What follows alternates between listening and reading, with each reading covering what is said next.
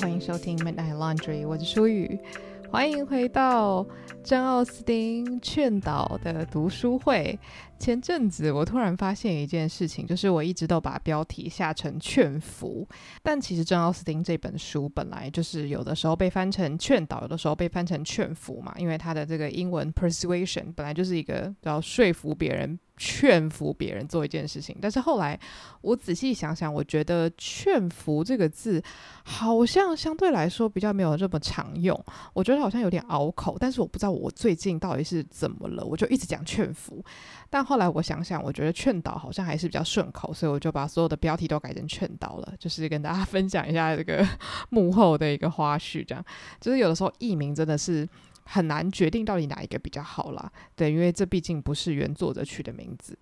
好，那我们今天要来讲的是十三到十五章。那上一集呢，我们讲到就是去莱姆算是一个郊游嘛。那这个郊游呢，不只是认识了新朋友，然后让我们的女主角安有机会可以看看一下不一样的环境，然后散散心。那同时也发生了一个脑震荡的惨案，就是把大家都吓出一身冷汗这样子。那在十二章的结尾，算是一切都。处理好了哦，就是受伤的人、脑震荡的人，就还是待在莱姆继续的休养。那有一部分的人就先回到了原本的家，来通知这个伤患的父母说：“哎，就是你女儿发生这件事情了。”这样子。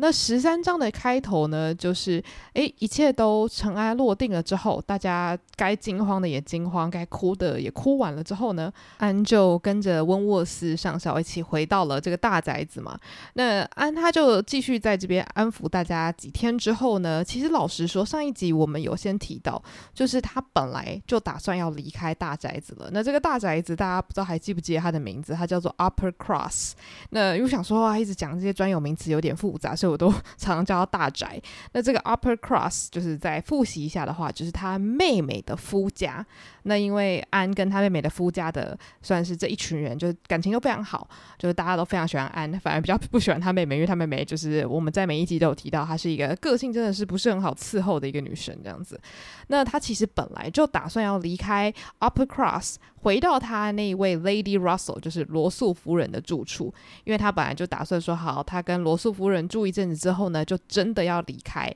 然后到巴斯去跟他的爸爸还有姐姐会合，这样子有点像是在他离。开自己原本住了一辈子家之前的一个小小巡礼吧，那也因为这个脑震荡惨案，他就硬是多待了几天。不过呢，就是他终究还是要走嘛。那他在他走之前，大宅子里面的人啊，就是他妹妹夫家的那些亲戚啊，就一直讲说：“哎，天哪！如果你走了，我们怎么办呢？我这几天就是如果没有你安抚我们、照看我们的话，我们真的是会没办法撑过去，还要舍不得你哦。这样子就是这样子。”哦，三抓四抓的不让人家回家，然后他就想说，嗯，对，的确，就是他们好像真的蛮需要我的，那我必须要想一个方法，让他们可以就是在我离开之后，还是可以过得很好，这样，我就觉得哇，他身边人到底是多脆弱，就是没有他真活不下去，所以呢，他就建议大家说，那不然这样好了，既然现在在莱姆。休养的这个病人就是路易莎，她的状态并没有说非常差，她是慢慢的在好起来当中嘛。那他就说，那不然大家就一起去莱姆好了，就是爸爸妈妈也去那边算是住饭店，然后呢就可以就近照看女儿，这样子你们也比较放心，也不会每天在家里你知道愁眉苦脸的。然后大家就很开心啊，就开始准备要去莱姆这样子。然后这个时候就因为都安顿好了嘛，他自己也觉得很安心，说嗯，他把大家都你知道就是发配的很好。那这个时候呢，罗素夫人就来了，就想说，哎，对啊，是时候你该走喽。然后他在跟罗素夫人分享这整个脑震荡惨案，还有在莱姆出去玩的这段时间呢，他就发现了一件事情，就是因为罗素夫人也会跟他分享一些说啊，你的爸爸跟姐姐在巴斯过得怎么样啊？那其他地方的人过得怎么样的时候，他就发现自己对于爸爸跟姐姐在巴斯的。一言一行、一举一动，其实真的就不是很在意。就是虽然理论上来说，他好像应该要比较在意自己家里的人发生了什么事情，可是老实说，他比较在意他在莱姆认识的新朋友，像是温沃斯上校的好朋友啊，班尼克上校啊，或者是哈维尔上校夫妇啊。所以他就发现说，啊，他的内心其实是真的比较向着这些人的。他反而对于在巴斯享受荣华富贵的爸爸跟姐姐，其实没有多大的兴趣。这样子，那当然这都是他心里的 OS。那同时呢，他在跟罗素夫人分享这些故事的时候，也不免俗的必须要带到，就是温沃斯跟路易莎好像。有一点可能性嘛，毕竟路易莎会撞到头，也是因为她有点在半跟温沃斯调情，所以才会在那边跳上跳下的。那罗素夫人听完的时候呢，哇，这里珍奥斯汀又写了一个他心中的 OS。罗素夫人听完这一段叙述，他就想说，哈，他就觉得又气又开心。那这两个情绪是怎么来的呢？那他第一方面气的是，他觉得温沃斯你你怎么会看得上？路易莎，但她我觉得她当然不是觉得路易莎不好，而是路易莎她其实就是一个涉世未深的小女孩，就是可能也没有说多有深度，那对这个世界也没有说有很独到的见解，就是一个青春无敌的女孩，所以她可能会觉得说，哎，好像这个这个眼光好像就是真的很普通这样子。那她开心的是什么呢？她开心就是开心在她自己当初叫安不要嫁给温沃斯上校，她就觉得说，你看这男人真的是没眼光，当初叫你不要嫁给他，真是真是劝对了这样子，所以她。又开心又气，是在这边。然后我我觉得这个很好笑，就是因为其实真的还蛮可以理解的。就是我相信罗素夫人其实心里应该曾经是非常内疚的，因为毕竟她常常看到安这样子愁云惨雾的啊，觉得说自己错过了幸福啊，她应该要想说啊，是不是其实当初我真的看错温沃斯了？会不会他其实真的是一个超级潜力股呢？我是不是真的阻挡了我这么心爱的一个晚辈的一个幸福这样子？但是同时，他现在知道了，诶，温沃斯好像对一个他觉得很普通的女生。有兴趣的时候，他可能就想说啊，应该你知道，我这个老人的眼光还是非常的准确的，这样子，就是心里有一些天使跟恶魔在拔河这样子。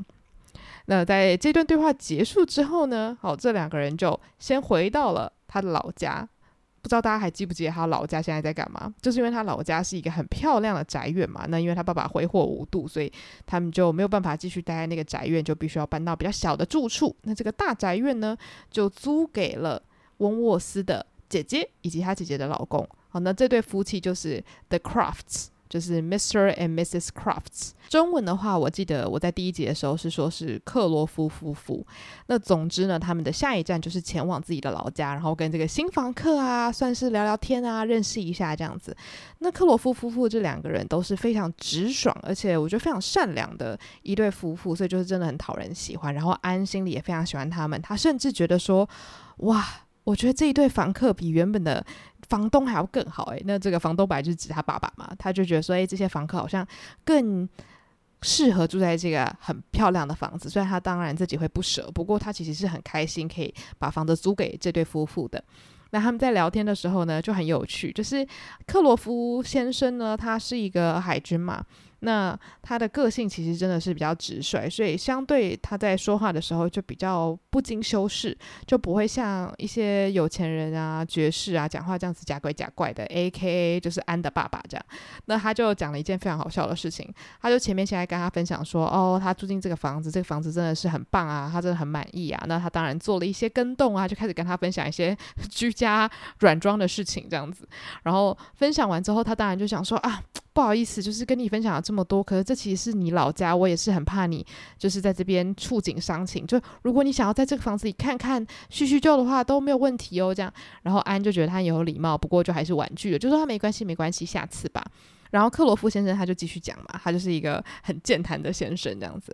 然后他就说，哦，但我还有在做另外一个改动，就是说。你们房子好多镜子哦，他说我每天用这些大镜子，一直看到自己，我都想说哦，我我其实没有那么想照镜子诶。那其实为什么会有很多镜子？就是因为安的爸爸，也就是艾略特从男爵呢，他是一个极度自恋的人，所以自恋的人就是要怎么样，每天时时刻刻确认自己的美貌。那所以对于这个新房客来说，他就觉得哇，实在是有点困扰，就是并没有这么想要时时刻刻都看到自己的样子，所以他就说哦，他就请人把这个镜子都搬走了，只留下一小块，就是。他平常，例如说要刮胡子的时候，真的要照镜子的时候再使用这样。然后他自己讲完之后，又有点不好意思，想说：“哎，这样是不是好像在讲人家坏话？”他又再补了一句，他说：“哦，那你之后写信给你爸爸的时候啊，就是请告诉他说，哦，他真的是一个很棒的人啊，这个房子真的照顾得非常好，就是他还是有顾到礼数，就是说我我没有要批评他这样子。不过。”安其实有被他这个真性情的发言给逗乐，就觉得诶，他真的非常的有趣，他自己也听得很开心。在与此同时呢，他们当然是一群人在聊天嘛，那不免俗的一定会聊到就是关于脑震荡惨案的部分。那克罗夫先生就是有稍微开玩笑，就说：“天呐，现在年轻人谈恋爱会不会有点太疯狂啊？就是就疯狂到到脑震荡了这样子。”然后就虽然有点。小不恰当，但是就当当下大家当然也是觉得有点好笑这样，因为毕竟他其实是带着善意在说这件事情的。那同时还有一个更重要的事情，就是温沃斯昨天其实有回到这个地方，然后来看他姐姐跟他的姐夫。那温沃斯甚至有带了一封信给安，然后也有问候说，希望他就是不要在这段旅程有过得太累啊，然后希望他过得好啊，这样子就是有点借着回到他姐姐家这一趟，然后表达他对安的关心，虽然并不是直。接的问候他这样子，那这一番言论让安听了之后，就真的觉得非常非常的欢喜。这样就是，其实你知道，他对他的感情其实依然还是没有消失。任何一些些的问候都可以让他记在心里，然后品尝很久这样子。所以这应该算是从那个脑震荡长案以来，让他心中最快乐的一件事了。那在离开他的老家之前呢，他们知道了最后一件事。这一件事情呢，就是克罗夫夫妇。他们即将要去小旅行。所以呢，在这段小旅行期间，安就会前往巴斯了。这就代表什么呢？这就代表在这段期间，温沃斯应该是不会再回到 Upper Cross 这个地方来拜访他的姐姐跟姐夫。那因为也要照顾病人嘛，他毕竟觉得有点内疚，就觉得说好像病人是因为跟他在那边玩耍，然后撞到头，所以他短期内也不打算离开莱姆，就是想说尽他的责任，就是一直守候在那里。所以他心中呢就觉得，嗯，应该是有点遗遗憾，不过多半是一种松了一口气的感觉，因为如果说他还有可能再见到他的话，那毕竟就是为他的心里带来了比较多的震撼弹，这样子，因为他心里其实也在想说啊，他应该跟这个路易莎是会在一起的，所以不要见到面，对他的心理健康来说，应该会是比较好的选择。所以就在十三章的时候，他就确定说啊，在他去巴斯之前，应该就不会再有任何交流的机会了。那十四章呢？就在讲说，我们在莱姆照顾病人的 Charles 跟他老婆 Mary，也就是安的妹妹跟妹夫。回到家了，就是回到 Upper Cross 了。那也就是因为病人 Louisa 她的状况好很多了，就是还是很虚弱，不过开始有意识啊，可以做一些简单的事情这样子。而且爸爸妈妈也靠得比较近了嘛，所以就比较好可以照顾。那也因为哈维尔夫妇就是非常的热心，他们就是在莱姆的地主嘛，所以他就很努力的去照顾 Louisa。然后呢，也因为哈维尔夫妇就是真的很勤快，就让 Mary 几乎没有任何事可以做。然后 Mary 本来就是一个不是很勤劳，然后什么都不会的人，所以他在那边就真的是非常的无聊，然后也抱怨东抱怨西。不过他很快就发现莱姆这个地方其实并不差，他就因为每天很闲嘛，所以他就去借书还书啊，然后到处走来走去啊。而且他发现，诶，去教堂的时候人好多，他有好多新鲜的东西可以看，所以他就觉得，嗯，这这两个礼拜。着实算是有点像度假的感觉，所以其实真的是蛮讽刺的。就说，哇，你的那个小姑头撞到脑震荡，然后你一个人在那边就是度假度得很开心。不过就真的也没办法，因为其他人真的太勤快了，就让他无事可做。所以总之呢，他也是蛮开心的度过了这两个礼拜，然后就回到了原本的家。所以当然就是从这个莱姆度假回来之后呢，就要开始叽叽喳喳的分享。他经历了什么事情？这样子，那他们夫妻两人呢，就这样子你一言我一语的分享。那安他就问他们两个说：“哎，那班尼克上校怎么样啊？因为他上次见到他的时候，他是一个失意青年嘛，就是刚失去人生所爱，然后每天都是沉醉在就是很悲伤的诗歌之中，然后。” Mary 就说：“哦，天哪，你不要跟我讲到他，我真的是觉得他有够烦的。他就是一脸的不耐烦。那他就讲说，为什么他很讨厌他呢？他就说，我们邀请班尼克上校跟我们一起，就是去别的地方啊。然后他本来说好啊，结果他后来又说不好，我就不知道他到底是怎么样，他是太害羞吗？还是他他不屑我们呢？然后就一直抱怨。然后呢，Charles。”就是一个比较，我觉得他是相对比较善良，然后也是比较会看脸色的人。他就跟安说：“其实我觉得啊，他会拒绝我们的邀请，有可能是因为他可能本来想说跟我们一起出去的话会遇到你，但是当他发现他不会遇到你的时候，他可能就没有兴趣了。所以他搞不好其实是超级超级欣赏你哦。”就是 Charles 就这样子跟安分享，然后就 Mary 就说：“哦。”没有吧？他从头到尾都没有称赞过安啊，他那有喜欢他啊？你少在那边乱讲好不好？从这边就可以看出来，Mary 就是一个嫉妒心非常强的人，就是他完全不想要承认，就是班尼克上校有任何一点点的可能是会喜欢安的。就其实啊，这真的不是什么。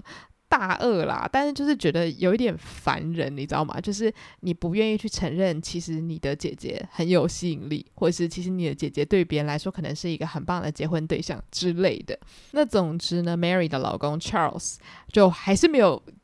听出他老婆这种很嫉妒的心情，他就继续讲，他就说：“是啦，他是没有口头上说他很欣赏你啦，可是你从他的一言一行真的都看得出来，他真的很在意你哦。他口口声声都一直说你推荐他什么书啊，他又看了什么书啊？你看你跟他说的话，他都记得清楚诶。所以你就可以看得出来，Charles 真的是一个非常中肯的人，因为真的就是你没有特别敏感的人，你都可以感觉出来诶。”无论班尼克上校对安是什么样的感情，很显然的，他对他是很有好感的。那我们就当然是不知道他是友情的好感还是爱情的好感，但是。当安推荐他很多东西的时候，他都有听到他的耳里。那我觉得想必对他来说是一个很大的帮助，就是安对他的影响其实是很大的。那安当然听完之后也是心情很好啊，就觉得说啊，那太好了，至少他人生还有别的重心，并不是一直沉醉在就是他悲伤的情绪里头这样子。然后 Mary 就不敢担心嘛，然后刚好罗素夫人也在场，他就说。罗素夫人，我跟你说，如果你看到班尼克上校的话，你一定会觉得他很烦。他就是一个完全不会社交的人哦，每天在那边一直看书，有个无聊的这样。然后罗素夫人也是一个非常会说话的人，他就说：“嗯，可是他是安的朋友啊，我相信他一定是很棒的。而且在我还没有见到他之前，我觉得我不会想要对他断下定论这样子。”然后 Mary 这个时候还不消停哦，他就继续说：“没有没有，我跟你打保证。”你一定会不喜欢他啦，这样子，然 后就整段对话就是显现出来这个 Mary 的格局有多低，就真的是很不饶人这样子。那总之这段对话告一个段落之后呢，大家的共识就是觉得说，诶，班尼克感觉近日一定会来造访，因为感觉班尼克就还是很喜欢安嘛，很想要跟他继续对话嘛。那既然他知道安现在目前都待在 Upper Cross 的话，那应该是会想办法来造访的。可是接下来的几天呢，他们就等啊等，然后每次有人按电他们就哦吓了跳起来，想说是班尼克吗？是班尼克吗？诶，结果班尼克上校也都没有来，所以后来他们过了几天之后就觉得哦，好吧，那那就算了。他如果不想来的话，那也没差。就罗素夫人本来其实也蛮期待可以见到这个人的，就想说，诶，安身边居然出现了一个这样子新的男性好友，然后好像很欣赏他。不过他既然好像也没有很积极的想要来造访的话，那大家渐渐的就对他失去兴趣了。所以这件事情。就告一个段落了。那同时呢，这两对夫妇也不免俗的也要带来一些关于温沃斯上校的讯息嘛。他们就说啊，温沃斯上校还是依然的一直待在莱姆啊。不过呢，他在莱姆这段期间都没有去探望路易莎哦，因为他很担心，就是他自己会给路易莎的病况造成更多的打击或什么的。总之，他就很担心自己就是对这件事情造成更多的影响，所以他就是一直守候在那边，然后有需要的话他会帮忙。可是他没有想要主动的去在路易莎旁边嘘寒问暖这样子，那我相信这其实就是一种内疚紧张的综合体。这样就是你其实很想要关心这整个状况，可是你又担心，当你一插手，事情如果变得更糟怎么办？那后来因为路易莎的身体越来越好了嘛，所以后来温沃斯就大大的松了一口气，然后心情也好转很多，就再也没有想说啊，如果他再也醒不来的话，我我这辈子就要为他负责那个压力了。然后他近期呢，就有到比较远的地方去找他的兄弟，因为就是事情也算是比较缓和了嘛，他可以稍微有一点余韵去做他自己的事情了。那也因为路易莎她整个头的状况好很多，那大伙儿呢就几乎都回到了 Upper Cross，剩下少数的人还留在莱姆继续照顾路易莎。那所以呢，原本冷冷清清的 Upper Cross 大宅就开始渐渐的充满生气啊，然后小朋友也都回来啦，因为就是家里其实还有一些就是正在上学的小朋友这样子，那就会开始吵吵闹闹的啊，然后也会接待一些客人啊。那像在莱姆的哈维尔夫妇也到了大宅子造访这样子，所以大家就一群人嘻嘻哈哈，好不快乐，就觉得说一切都回到了正轨。那当然，安跟罗素夫人也都有在现场跟他们一起度过这段欢快的时间。那当然，快乐的时间总是过得特别快。安呢，即将要启程前往巴斯了。那在前往巴斯之前呢，我觉得有一段很好玩的叙述，就是罗素夫人在上马车的时候啊，就自己 murmur 了一句，他就说啊，下次来这个大宅子的时候，我一定要避开这个时段。就是说，因为这个时段呢是快要过圣诞节，然后那些有在上学的小朋友呢，就是先放假回家过节了嘛，所以家里就特别的吵，因为就家里并不是只有爸爸妈妈。跟比较大的小孩，而是有一些可能国小、国中年纪的孩子，所以他就觉得说，哦，这个房子也吵吵闹闹的，他头快炸了。这样，他就想说，如果下次真的要来拜访的话，我要选那个淡季，就是小朋友不在的时候。然后这个时候，安他心里就觉得，诶。每个人对于吵闹的忍受力真的很不一样。那这一段我自己觉得非常有意思，就是因为前阵子我才刚去澳洲嘛，然后我我在呃分享澳洲游记的心得里面呢，就讲到说，我自己其实很喜欢喧闹的都市，可是我并不是喜欢那种哦，就是我去参加都市里面的派对，而是我在这个城市里。听到大家闹哄哄的声音，可是我却不是其中的一份子。我可以在这个城市里很放心的做自己，然后觉得很安全。我觉得这个其实跟这一段不谋而合。为什么呢？就是因为罗素夫人她虽然不能接受这个大宅子好温馨、好欢快的这种吵闹声，可是她却可以接受巴斯这样子街道熙熙攘攘啊，然后人这样子讲话啊，马车这样叮铃哐啷、大大声声的这些噪音，她就觉得诶非常 OK。但是对于安来说呢，他其实非常非常不喜欢巴斯，他觉得巴斯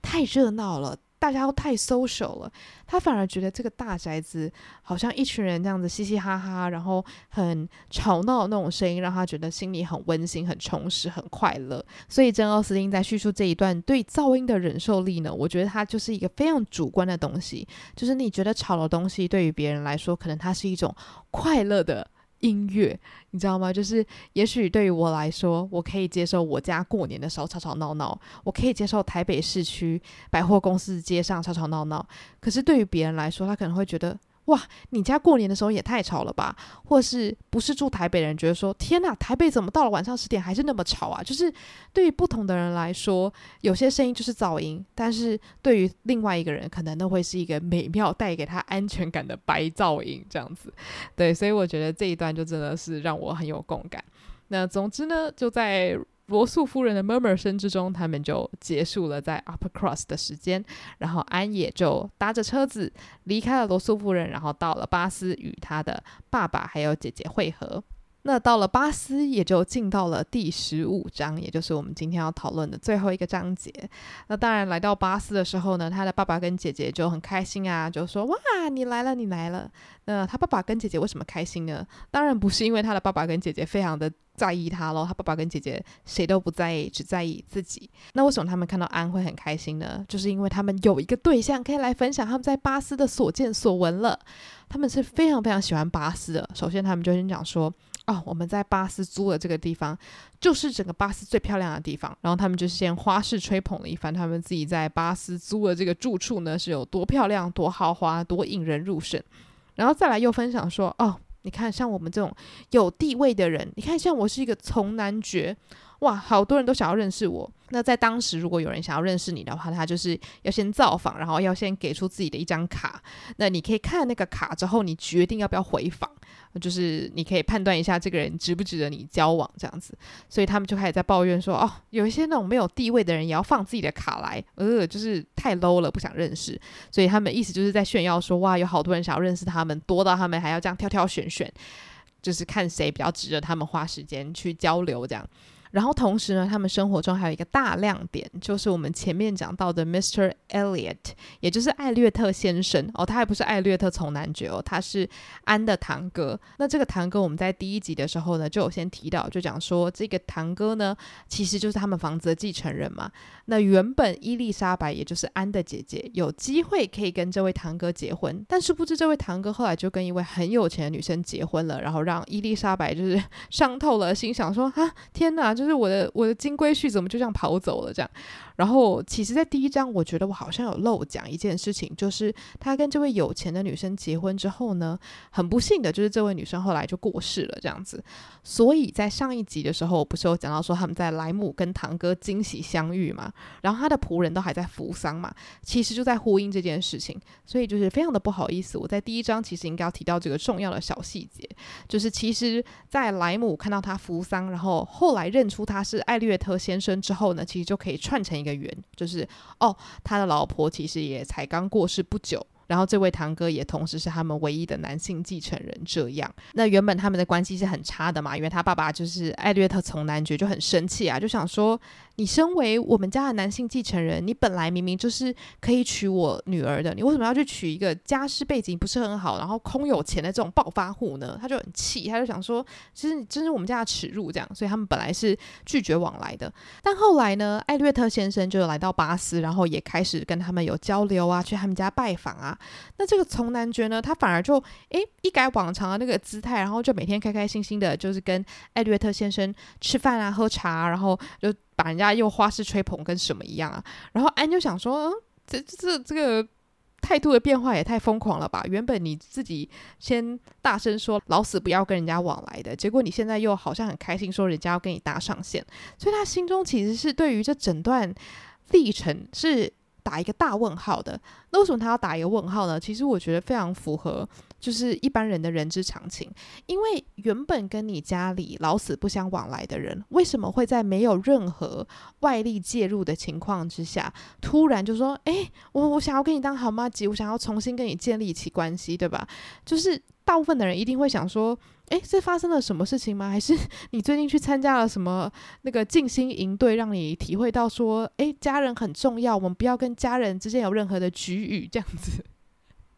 所以安的这个怀疑，我觉得真的是非常的正常。然后，总之，他就这样左思右想，想说，嗯，他爸爸跟姐姐这么开心，他当然也不可以，就是直接泼人家冷水。不过后来他心里的结论就是，哦，可能因为他老婆过世了，然后他当年不是要跟他姐姐，就是伊丽莎白，好像结婚嘛。他们当年可能其实搞不好对彼此是真的很有好感哦，所以搞不好他当时会跟这个有钱女生结婚是有他自己的理由。可是因为他老婆现在过世啦，那他可能就回想到啊，当年我的初恋是这个伊丽莎白堂妹。那我想要跟他再续前缘，所以安就是用这个方式去说服自己，他就想说啊，也许就是你知道，他他毕竟没有了老婆嘛，那如果他想要有第二春的话，也是可以理解的，所以他就想说，那可能就是这样子喽。好，那总之他接受了这个事实之后呢，他就继续听他的爸爸跟姐姐分享他们在巴斯跟这个艾略特先生交往的时候有多么的开心。那同时呢，艾略特先生有一位好友叫做。Colonel Wallace，那这个 Colonel Wallace 呢，我们就叫他瓦利斯上校好了。那在我们继续说下去之前，我必须要分享一个我自己觉得非常有趣的发现，因为我本身就是对于军阶这个东西啊不是很了解，所以如果有什么军事迷可能会觉得说，天啊，这个军事小白真是 太无知了。但如果有任何人跟我一样困惑的话，就听我娓娓道来，这样子就是在中文里面。Captain 跟 Colonel 都可以翻成上校，所以我就在抓头，就想说，嗯，到底是发生什么事情？而且如果大家有上网去搜寻的话，其实有的时候 Captain 在某些制度底下是会被翻译成上尉的，所以其实真的很复杂，而且每一个国家的那个军阶都有一点点不一样，所以这个东西真的是，嗯，你在不同的时空背景底下可能都有不一样的解释。好，总之，为什么 Colonel 跟 Captain 都会被翻译成上校呢，是因为 Captain 是海军上校，那海军上校也就是我们的谁，就是在海军发迹的温沃斯上校嘛。那 Colonel 呢，就是陆空跟海军陆战队，所以他们的领域不一样。不过他们的军阶翻成中文都是上校，那可以说是在平行来说差不多的这样子。那总之呢，这位 Colonel Wallace 瓦利斯上校呢，根据艾略特从男爵的观察呢，哦，是一个非常好看的人。那当然，又因为艾略特从男爵，也就是安的爸爸，是一个非常非常肤浅的男人，他就是很爱只看人家外表，所以他很瞧不起人家海军，就是因为他觉得海军常常在外面晒太阳嘛，然后就是晒太阳就会老得比较快，然后长得就很丑，然后他就想说，诶，这个瓦利斯上校虽然是上校，不过就是长得真的是。很挺拔，很好看，然后他心中就对这个人印象非常好，就是完全就是一个外外貌协会。然后呢，又因为他听说瓦利斯上校太太也很好看，不过近期还没有机会见到她。哇，他就想说，嗯，真的是太想要见到这位美丽的女人一面了。然后也就是讲到这个美貌的话题啊，他就顺便批评了一番巴斯的女人。哇，这一番言论如果现在发出去的话，一秒登上直男行为研究社。他说什么呢？我来详实的跟大家叙述一下。啊，他说，嗯，巴斯什么都好，但是呢，他最不好的就是什么？丑女太多了。他就说，走在路上，如果你看到一个漂亮女生，接下来呢，你大概会看到三十到三十五个丑女。所以他就觉得说，嗯，这个比例实在是太那个了，就是漂亮的人怎么那么少啊？然后路上怎么随随便便都是一群，就看起来很很普通的人这样子。我想说，哇，你好敢讲啊！真的是，哇，真的是非常非常的不要脸。这一段我不太确定，就是当时的女性读者看完有没有，就是立刻把这个艾略特从男爵列到他们此生最不想结婚的清单上面。这样，总之呢，他就在那边对女生评头论足啊，然后顺顺便也在继续花式吹捧他身边的人啊，讲说啊，你看我们这些有 sense 的，例如说这个瓦利斯上校啊，例如说艾略特。先生啊，或者像我自己啊，艾略特从男爵啊，我们都是属于就是长得比较好看的这一个就是类别这样子。哇，就是这段恶心的言论讲完之后，我真的是受够了。那他当然也是有礼貌性的就询问一下他女儿，就是最近过得怎么样啊，然后以及他的小女儿 Mary 啊，是不是还 OK 啊？因为他常常就是喊身体这里痛那里痛啊这样子。那安当然就是也如实的回答，虽然他其实极度怀疑他的姐姐跟爸爸根本就不想知道他发生了什么事情，不过他是有分。想说，诶，我在莱姆的时候有遇到艾略特先生哦，我们有巧遇这样子。然后他爸爸跟姐姐也是没有什么兴趣，就说啊，应该吧，就是你们可能有相遇吧，就是啊不重要啊，现在还是听我的故事好了，你的故事听起来会无聊这样。他们又开始转移话题，想要把那个话题的重心转到自己身上。不过呢，这个时候有人来造访了，是谁呢？当然，就是我们刚刚讲到的那一位主角，就是他们心心念念的艾略特先生。好，艾略特先生一走进房间，然后他就看到安，然后他就惊呆，他想说：“What？